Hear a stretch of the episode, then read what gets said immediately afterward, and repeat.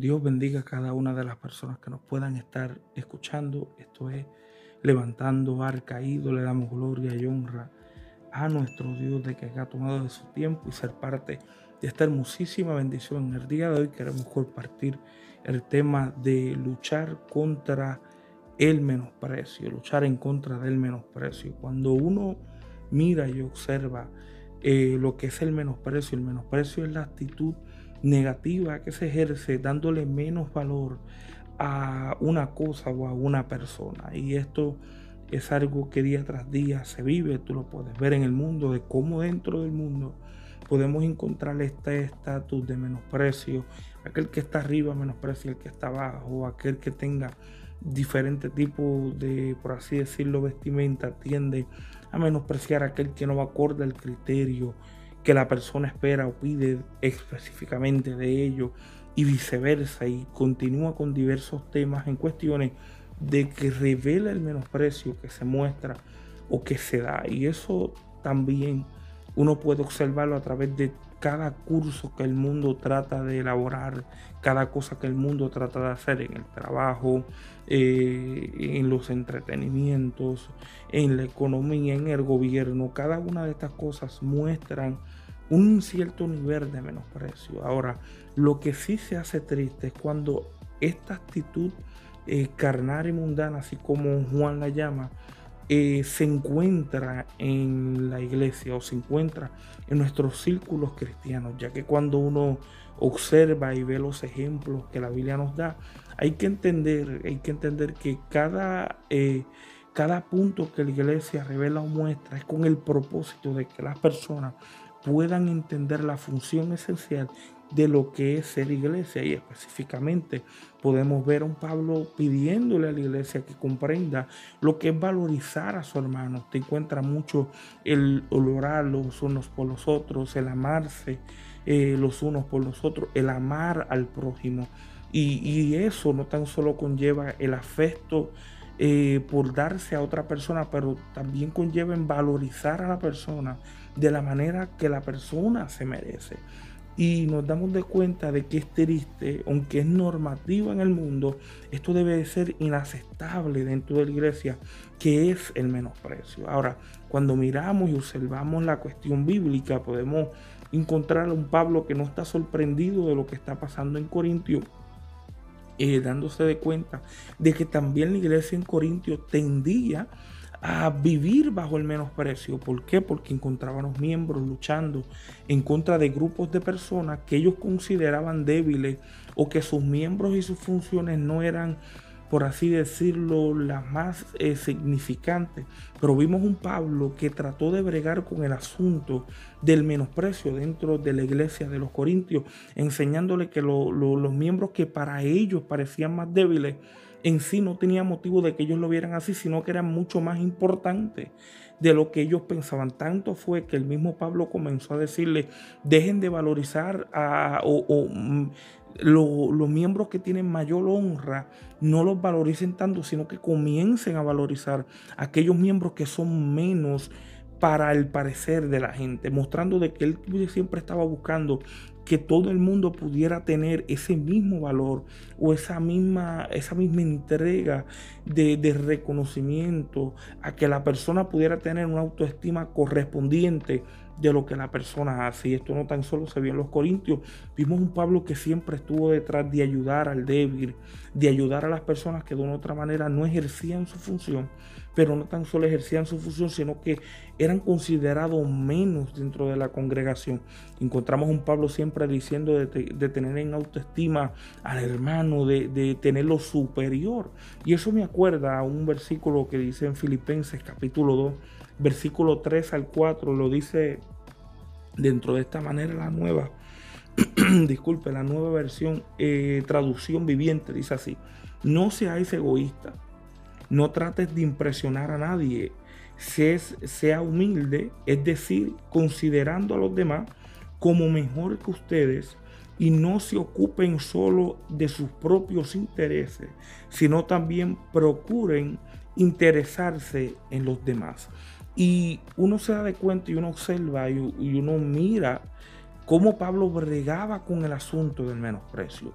cómo lidiaba y trataba de cómo la iglesia no viviera acorde a lo que día tras día el mundo se alimenta. El mundo se alimenta de menosprecio.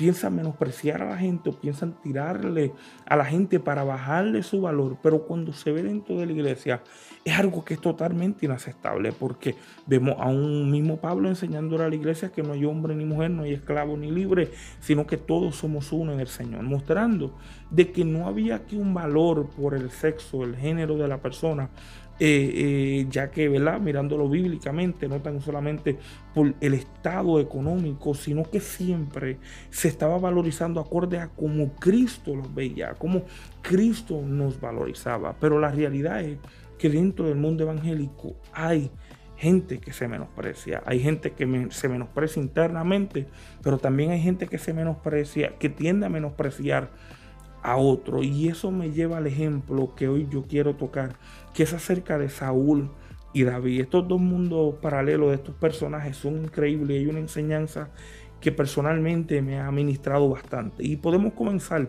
con la cuestión de la gente que tiende a menospreciar. Cuando tú ves una persona que menosprecia a otra o que tiende a menospreciarlo, hay muchos motivos por qué lo hace. Principalmente es porque una vez, eh, o mejor dicho, se ha sentido menospreciado. Cuando la persona se siente menospreciada, tiende muchas veces a buscar o a crear una imagen donde él pueda eh, eh, llegar al lugar que él necesita llegar acorde a esa imagen alimentada por lo que los demás dicen. Me explico.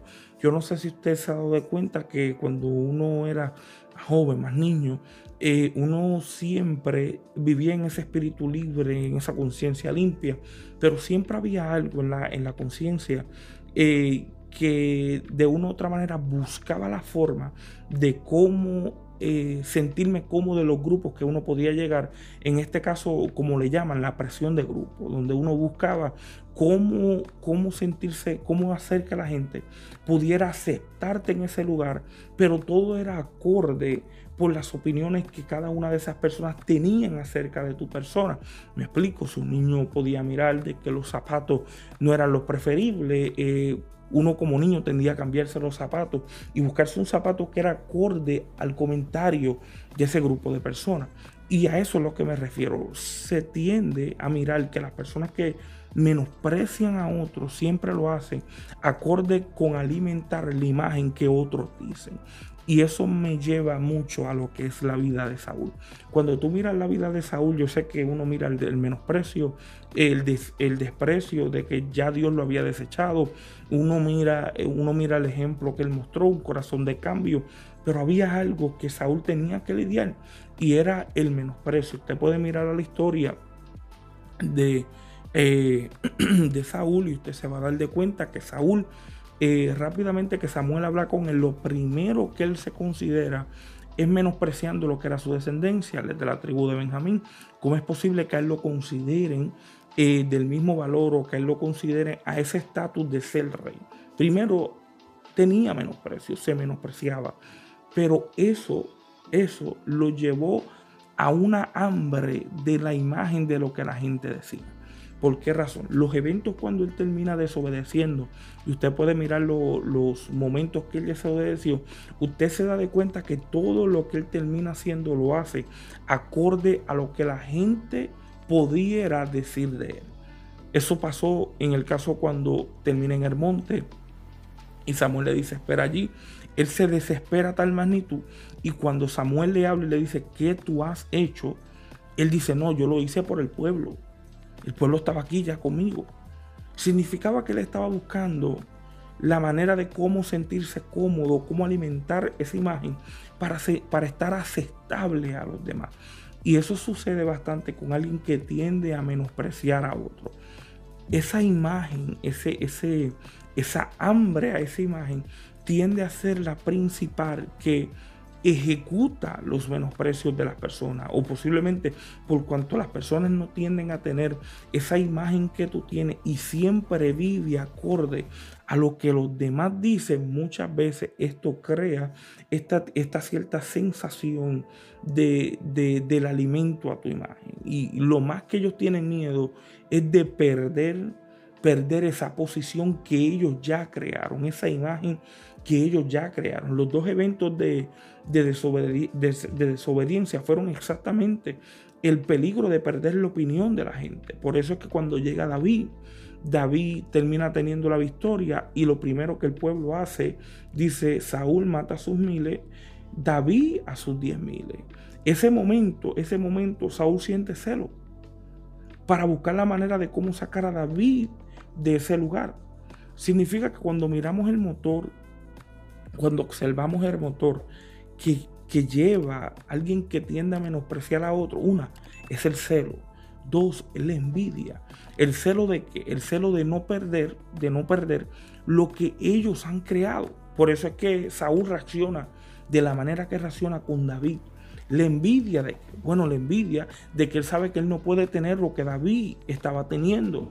Era un momento de éxito y no hay algo más triste de poder encontrar gente cristiana que no sabe celebrar el éxito de otra persona o que no sabe regocijarse por las victorias que otra congregación, que otro ministerio, que otra persona ejerce en el Señor. Y eso a veces es triste porque eso es una conducta mundana, eso es, eso es una conducta alimentada por la carne. Y cuando como iglesia no tenemos la capacidad de bregar por nuestro celo, y eso refleja varias cosas. Primero, refleja falta de identidad a lo que es la persona. Todavía tú no sabes quién tú eres en Dios.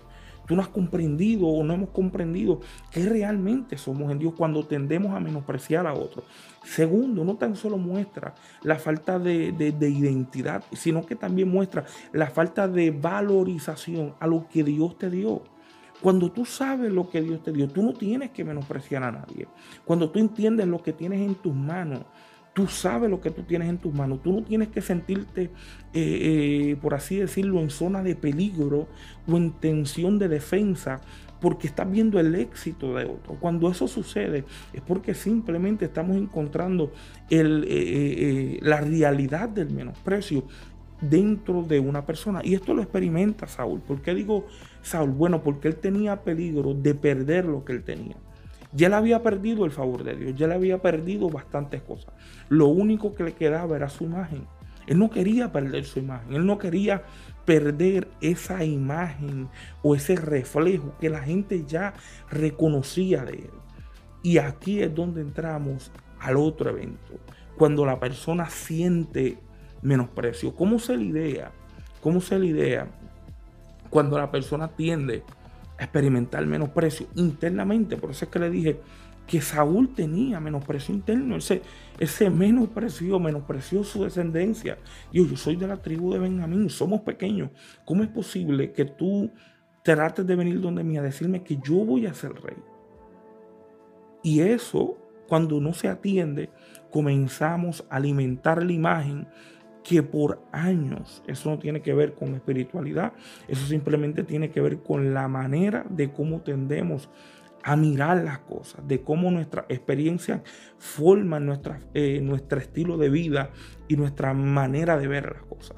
Y eso sucede específicamente cuando una persona no lidia con el menosprecio, no lidia con, con bregar ese, bajar, ese bajor de, de valor que la gente te puede dar o que tú mismo te das por algo que tú encuentras. Por eso es que también Saúl lo que revela también es sus áreas inseguras como hombre, sus áreas inseguras que él puede mostrar. Y ahí es donde venimos al caso. ¿Por qué razón? ¿Por qué razón uno tiende, uno tiende a mirar cosas que valorizan, que van acorde a lo exterior?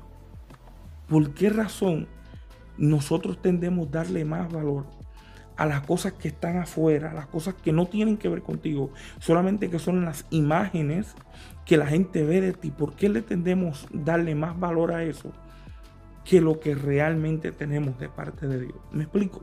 Me explico. Le digo que David, David, el caso de David fue bien diferente. David no estaba bajo un menosprecio. Él sabía lo que él era. Él era pastor de ovejas. Él no le menospreció la realidad de que vivía como pastor de ovejas. Más bien, cuando él llega a la zona de guerra, lo primero que el hermano le dice, ¿para qué tú viniste para acá? ¿Qué, cómo, ¿Cómo es posible que tú te llegaste aquí y vengas ahora ni que ni que enfrentar cuál es, cuál es la razón que tú vienes aquí. ¿Sabes? Diciéndole, ya yo sé para qué tú viniste, ya yo sé para lo que tú has llegado. Primero ya estamos viendo un hombre que no tiene esa mentalidad de menosprecio personal, esa mentalidad de, menospreciar lo que uno sabe lo que tiene. David sabía que era un guerrero. A él no le tenían que decir que él era un guerrero. Por eso es que cuando hablamos del menosprecio, hablamos de lo que tú realmente valorizas. Y por eso es que esta, esta lucha con el menosprecio es bien eh, intrigante. Intrigante porque porque es una lucha que de acorde, y así es como se maneja, que de acorde a cómo tú manejes tu menosprecio, así tú vas a poder eh, eh, manejar los comentarios que otras personas puedan decir de ti. Así es como tú vas a poder lidiar con los, con los dichos, las críticas. Tú no puedes controlar lo que la gente pueda decir o comentar de ti, pero tú sí puedes controlar la manera en cómo tú vas a reaccionar ante ella. Y ahí es donde David y Saúl hacen ese mundo paralelo totalmente diferente. ¿Por qué? Porque eh, Saúl estaba tratando de sobrevivir con su imagen, cómo la gente me ve, qué es lo que la gente opina, qué es lo que la gente comenta.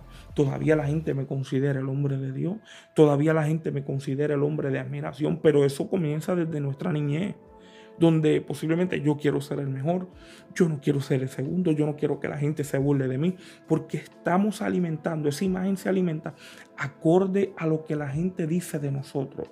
Lo mismo pasa con el que tiene menosprecio interno, por cuanto le estás dando más valor a lo que la gente dice de ti. Por eso es que David, Saúl y David muestran una actitud totalmente diferente que a mí me impresionó. Vemos un Saúl que se alimenta de eso. Por eso es que Saúl lo, que simplemente refleja es todo lo que él le dio valor, que no le daba valor. Él pensaba que los comentarios de la gente le daba valor. Él pensaba que lo que la gente decía de él le daba valor. Él pensaba que el reinado le daba valor.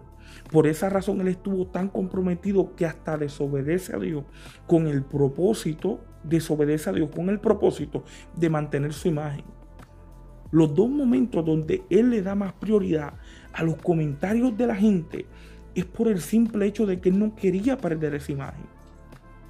Tanto fue, tanto fue, que él termina llegando a la pitonisa con el propósito de obtener victoria.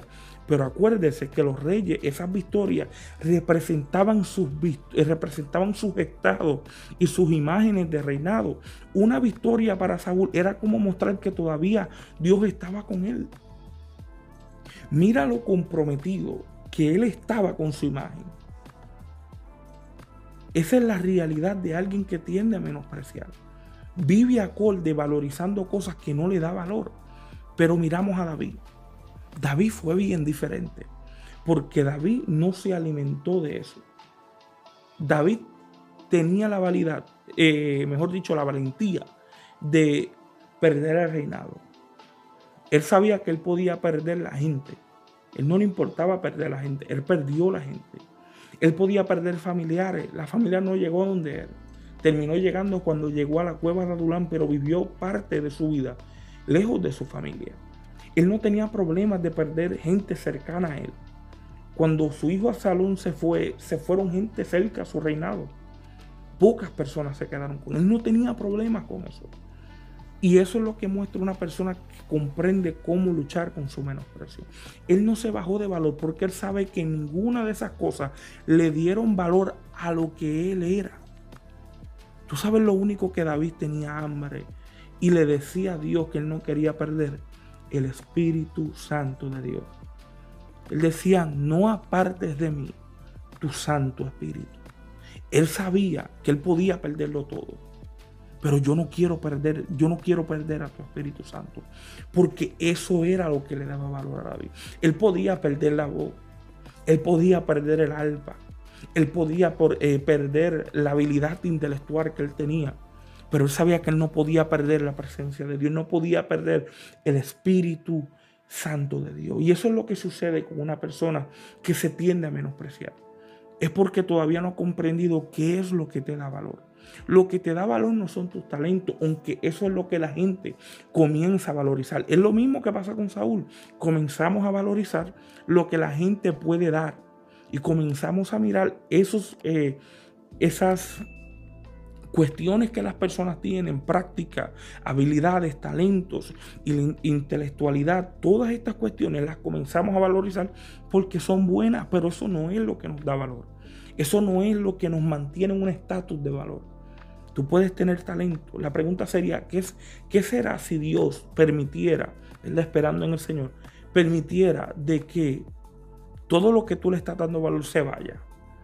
Todo lo que tú le estás dando valor se desaparezca los comentarios, las opiniones, tu imagen, tu reflejo, tu reputación, tus logros, no tan solo tus logros, tus talentos, gran predicador, tu unción, tu poder, aparentemente el poder que Dios te ha dado, tus dones. ¿Qué tú vas a hacer si Dios le da con desaparecer todas esas cosas que tú crees que te están dando valor en el Señor?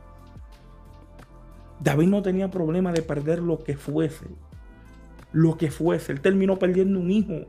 Obviamente que fue consecuencia. Pero no tenía problemas de hacerlo. ¿Por qué? Porque él sabía que había una cosa que le daba valor y no era nada más y nada menos que el Espíritu Santo de Dios. Por eso es que hoy yo quiero aconsejarte, aconsejarte tú que puedas estar menospreciándote, qué es lo que tú le estás dando valor. Tu predicación, tu forma de tocar el instrumento, eso es lo que te da valor. Posiblemente eres hábil y eso no se quita, eres hábil, pero eso no es lo que te da valor. Por eso es que cuando la gente tiende a criticarte o te quitan eso, te desenfocas, te desenfrena. ¿Qué hago? ¿Qué tengo que hacer? ¿Qué está pasando? No, no, no, tranquilo, porque eso no es lo que te da valor. Eso no es lo que mantiene el estatus de tu valor. Para lidiar con el menosprecio, primero hay que comprender nuestro valor. Tú no vales eso, tú no vales un instrumento, tú no vales una predicación, tú no vales una buena voz para cantar, tú no vales unción, tú valiste un precio de sangre. Por eso es que nadie que pudo pagar por ti puede hablar, porque nadie murió por ti que no fuese Cristo. Ese valor que tú tienes, nadie, oye bien, nadie te lo puede quitar. Porque está ligado con lo que es el mismo Señor y lo que Dios hizo por ti y por mí. Por esa razón yo quiero, yo quiero motivarte a entender lo que le pasó a Melfibosé. Melfibosé era una persona heredera para el reino. Por motivos de llegar a lo de bar, motivos de estar incapacitado, motivos de encontrarse en un estado bastante bajo y menospreciable para él. Cuando David lo llama y le dice, siervo, venga, él le dice, ¿cómo usted está considerando un perro como yo? Un perro muerto como yo. Mira el nivel de menosprecio, aunque en su sangre había herencia, había herencia real. En su sangre había legado al reinado. Y eso le pasa a mucha gente dentro de la congregación. Ellos tienen lo que ya Dios le dio. Ellos saben lo que Dios le dio. Ellos entienden el valor de lo que ya Dios le dio. Pero todavía tienden a menospreciarse por el lugar en donde se encuentran, por la incapacidad que tienen, posiblemente por lo que ya la gente ha dicho de ellos. Pero yo te tengo noticia. Nada de lo que la gente puede decir te puede dar valor. Lo que tú tienes tampoco te da valor. Lo que sí te da valor es quién tú eres en Dios. Quién tú eres en Dios es la función para valorizarte. Y cuando tú puedas comprender eso, tú vas, a, tú vas a poder vivir una vida tranquila. Tú vas a poder apreciar tu vida y comprender lo que Dios te ha dado. No hay algo más bonito de que una persona pueda sentir y comprender y poder disfrutar con nuestros hermanos en la fe lo que es valorizarnos mutuamente. Hermano, hay algo que se ve muy mal dentro de la iglesia y es esta lucha y esta guerra de menosprecio porque tendemos a crear estos ambientes raros que bíblicamente no deben de estar existiendo. Hay veces que pensamos que por eso somos espirituales y Pablo regañó a los corintios diciéndole, ustedes piensan que son espirituales y hacen divisiones y tienen celo. Eso no es de Dios.